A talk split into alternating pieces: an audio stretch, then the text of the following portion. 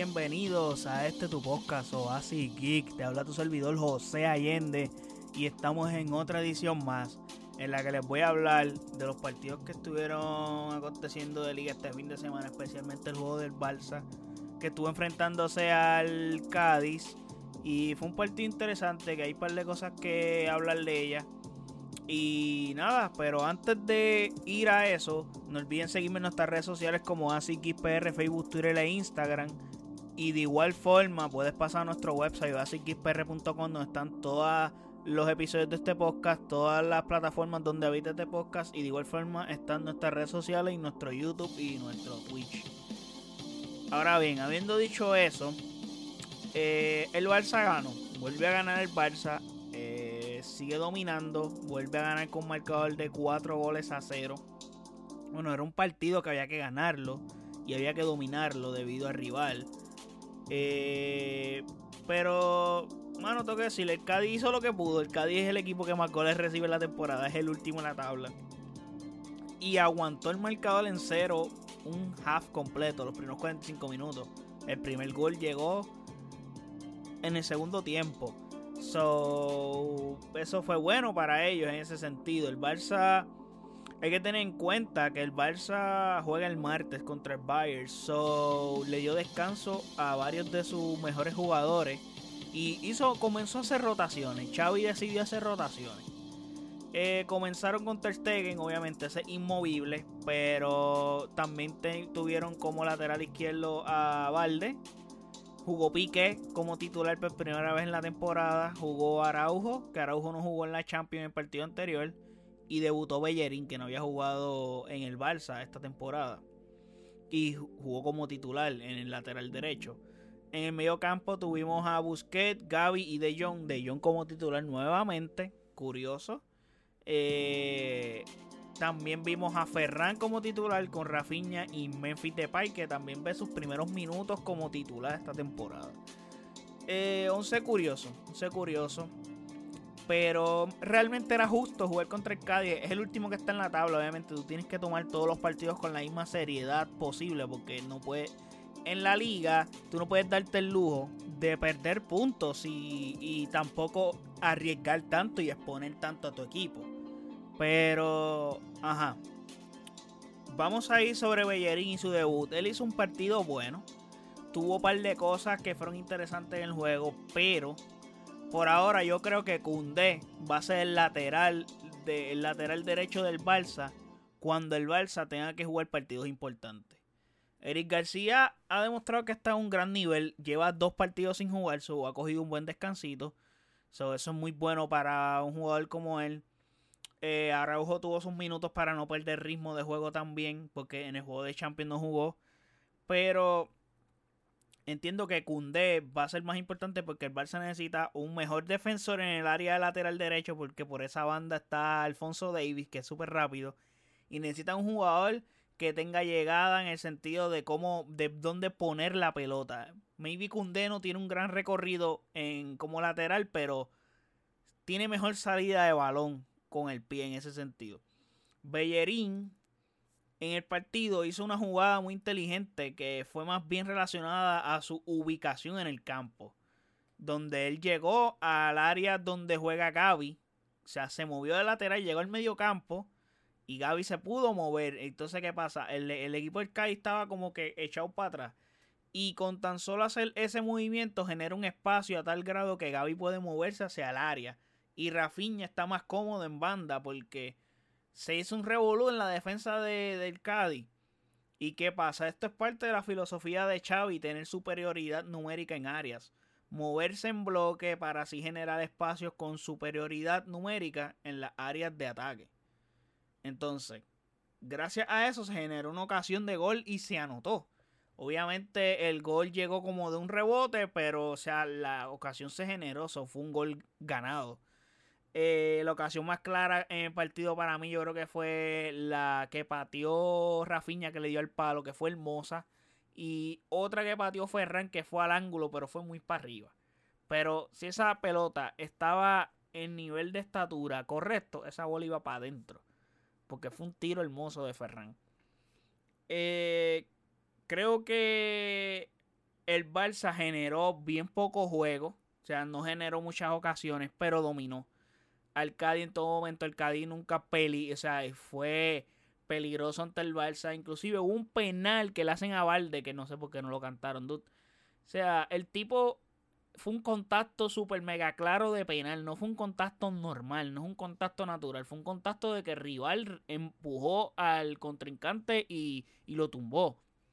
Eso, es penal, fue dentro del área y todo, porque no cantaron tampoco falta regular. Fue penal en todos los sentidos y tampoco ignoraron eso por completo. y eso fue en el primer tiempo. Maybe eso podía destrabar el partido completo.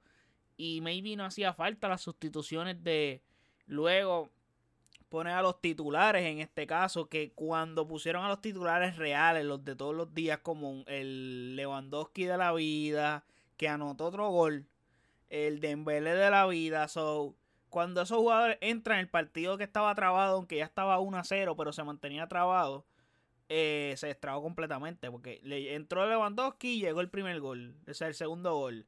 Y ya eh, luego Ansu Fati anotó otro, anotó otro gol y Dembélé anotó otro que fue una chiripa ahí.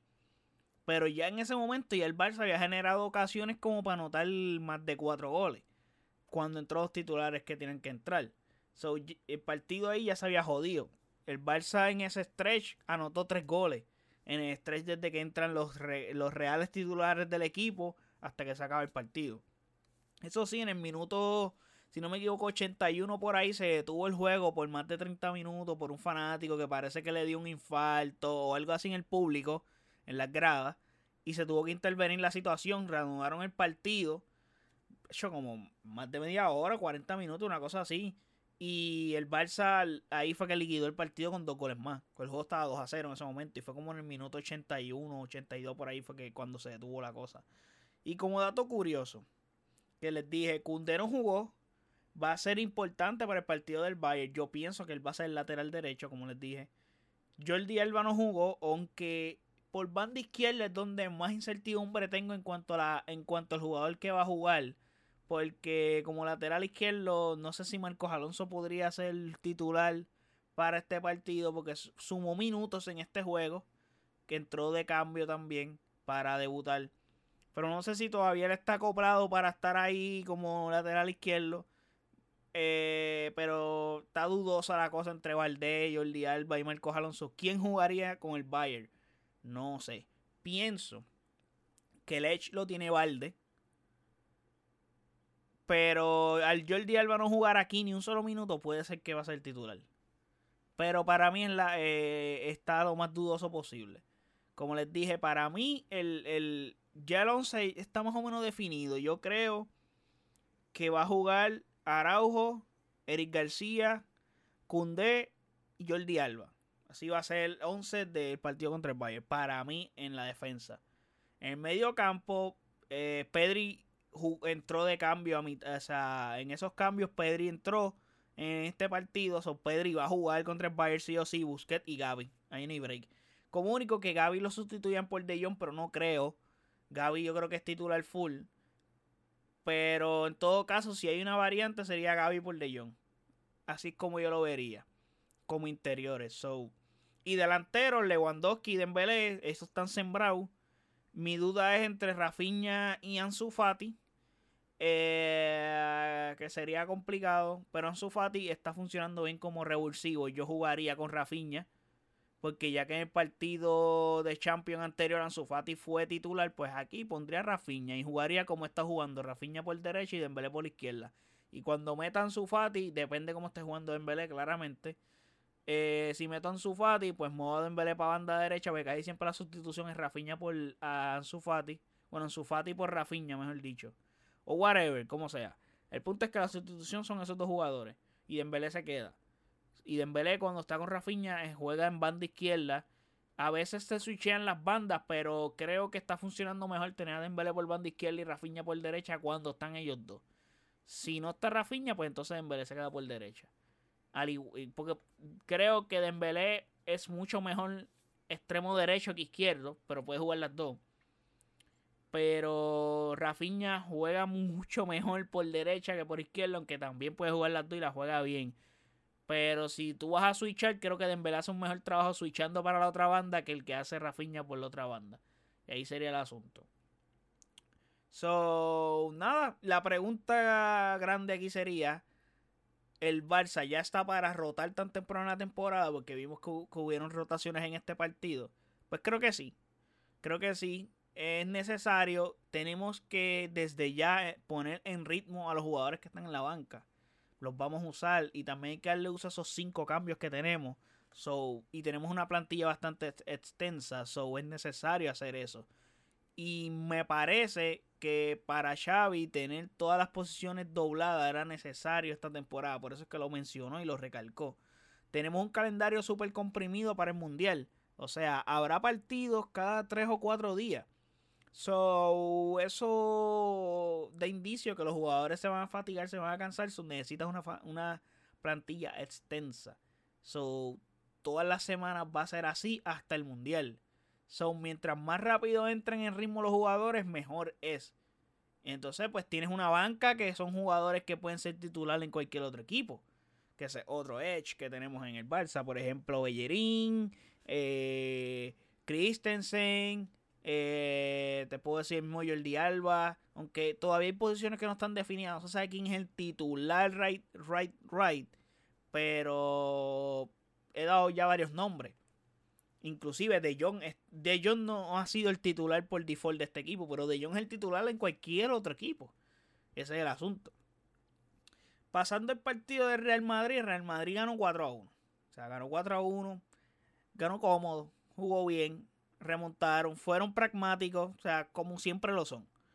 Ellos hacen el fútbol como ellos saben hacerlo, pragmático, se hizo esto, se hizo lo otro, que esto no funcionó, cambiamos aquí, ta, ta, ta, y ya ganamos, no importa. ¿Cómo ganamos? No importa. Ganamos, que es lo que cuenta. Lo hicieron bien sin Benzema. O sea, metieron cuatro goles a uno. Obviamente jugaron contra el Mallorca. Tampoco no tuvieron la oposición posible. O la mayor oposición que podían tener. Pero eh, jugaron bien. No salieron afectados por la ausencia de Benzema. Que por lo general, bueno, lo vimos en la temporada pasada. Maybe un partido sin Benzema contra un grande de Europa. Un grande de la liga pues sí te puede complicar. Pero vemos a Rodrigo a un buen nivel. So, Rodrigo está haciendo bien el trabajo como 9. Rodrigo es un jugador que suele correr para el medio y Vinicius se mantiene en banda. So, eso es algo que beneficia al Madrid en ese sentido para poder tenerlos a los dos jugando. Inclusive puedes jugar con Rodrigo como 9, Valverde por derecha y cuando pones a Valverde por derecha, tienes en el medio campo a Chouameni y Modric Cross. Creo que funcionaría bien y a Vinicius por izquierda. So, creo que eso funciona bien en ese sentido. Valverde, Valverde se tiró un golazo brutal a lo Maradona. Quedó cabrón ese gol. Eso sí, el Madrid estaba perdiendo 1 a 0, pero literalmente como en 10 minutos empataron el juego y luego remontaron, hicieron, hicieron historia. Eso es como que normal. No fue complicado que le anotaran un gol y menos de 10 minutos, como les dije, ya la habían anotado de vuelta. Eso sí, tengo que mencionar, jugar en el Bernabéu actualmente es horrible. Si juegas por el día, por la mañana, bueno, en Puerto Rico en la mañana ya serían como alrededor de las 2 de la tarde, que en Madrid jugó a las 8 de la mañana. Es horrible. Actualmente es horrible jugar allí por lo de las obras, porque el Real Madrid, el Bernabéu tiene o sea, se mete un sol cabrón en el campo y no se ve absolutamente nada. Y eso es yo como espectador, como jugador, yo no me lo quiero ni imaginar. Hazard, yo lo miraba y decía, este tipo está, este tipo está sufriendo en el campo porque no ve un carajo. O sea, se ve espantoso lo que está pasando en el campo y eso luce mal y no, ayuda ese, ese sol. So, hace falta que las obras terminen right now o si vas a jugar, juega por la tarde, tarde, noche no juegues tan temprano con ese sol y probablemente con esas calores que tienen que estar haciendo y ese sol metiéndose en tacho. El jugador tiene que estar pasando las de Caín en, ese sentido. So, eso no está bien. Eh, eh, eso es una quejita que tengo. Eso sí, tengo claro que el Santiago Bernabéu cuando lo terminen va a quedar espectacular y va a ser uno de los mejores estadios del mundo, sino, sino que el mejor. Eso sí hay que dársela. O sea, se ve brutal. Y Rodrigo lució mucho mejor que Hazard como normalmente está pasando, que no es tan complicado. Fíjate, aunque Hazard me sorprendió en el partido de Champions, pero en este caso, pues no fue así. Así que, ahora bien, Yendo a la tabla de posiciones, vimos que el Betis le ganó el Villarreal, so sube al tercer puesto. Y fue una gran victoria para el Betis para mantener ese nivel. O sea, están teniendo un buen comienzo de temporada. Y le gana a uno de los, para mí, de los equipos que puede competir por esos, esos puestos de Champions, como el Villarreal. Que a largo plazo pienso que uno de esos puestos va a ser de ellos, del Villarreal. El Real Betis, pues, como les dije, se, se mantiene en el tercer puesto porque el Real Madrid sigue primero, porque no ha perdido. O sea, están con marcación perfecta. De 5 partidos, 5 victorias. El Barça tiene 4 victorias un empate, que eso viene siendo 13 puntos. Eso está en el segundo puesto. Como les dije, Real Betis está con 12 puntos en el tercer puesto. El Villarreal tiene 10 puntos en el cuarto puesto. Y en el quinto y el sexto están con 10 puntos también, igual que el Villarreal. Pero aquí cuestión de gol differential, o sea, diferencia de goles. Que Athletic Club de Bilbao está 10 y Atlético de Madrid está, con, que está sexto. El Athletic Club de Bilbao está quinto, perdonen. Para que tienen 10 puntos y me confundí ahí. Pero están ellos tres empates. So, en estas próximas semanas se va a ir acomodando esto de una mejor manera. Pero Real Betis apuntó una buena victoria ahí. El Atlético de Madrid ya está enderezando el barco como es. Y mantienen ahí el revolú de Griezmann. Que si ellos están poniéndolo pocos minutos. Que si el Barça va a demandar al Atlético de Madrid porque no quieren pagar. Hay un desmadre brutal. Cuando eso pase o se resuelva algo al respecto, pues entonces hablo del tema. Porque ahora mismo lo que hay son rumores y versiones por ahí alocadas, son no, la información no está entera completa. So, mejor lo que hago es que mantengo el tema aparte y cuando pase algo explote la bomba, pues entonces me siento aquí en el podcast y hablo del tema de Grisman y el Barça con el, con el Atlético de Madrid. Pero nada, eso fue lo que estuvo pasando en Liga este fin de semana. Espero que hayan disfrutado este episodio. Espero que estén al día con lo que está pasando. Eh, esperen esta semana el episodio de los partidos de Champions y ver qué pasa en ese gran partido del Bayern y el Barça, que parece que es el partido de la jornada. So, nada, estar atento. Espero que les haya gustado este episodio, que lo hayan disfrutado. Así que no olviden seguirme en nuestras redes sociales como AsiXPR, Facebook, Twitter e Instagram. Y de igual forma puedes pasar a nuestro website asiXPR.com donde están todos nuestros episodios y todas las plataformas donde habita este podcast. De igual forma están todas nuestras redes sociales que se las acabo de mencionar y también está nuestro YouTube y nuestro Twitch. Vayan allá a YouTube que hay unos uno unboxing super duro de las nuevas Bad Bunny, Blue Tint también está el unboxing de una Stan Smith, el unboxing de la GC700 V3 a él. vayan por allá y cachen esos videos que son interesantes y dan mucha información. Si quieres cachar alguno de esos pares, o prontamente estaré subiendo más review y más unboxing de otros pares interesantes para que estén al día. Y si tienen la intención de querer comprar alguno de esos pares o alguno de, de esas siluetas te dan una idea de cómo corren, etcétera, y ese tipo de cuestiones. So, nada, gente, gracias por el apoyo. Hasta la próxima, chequeamos. Bye.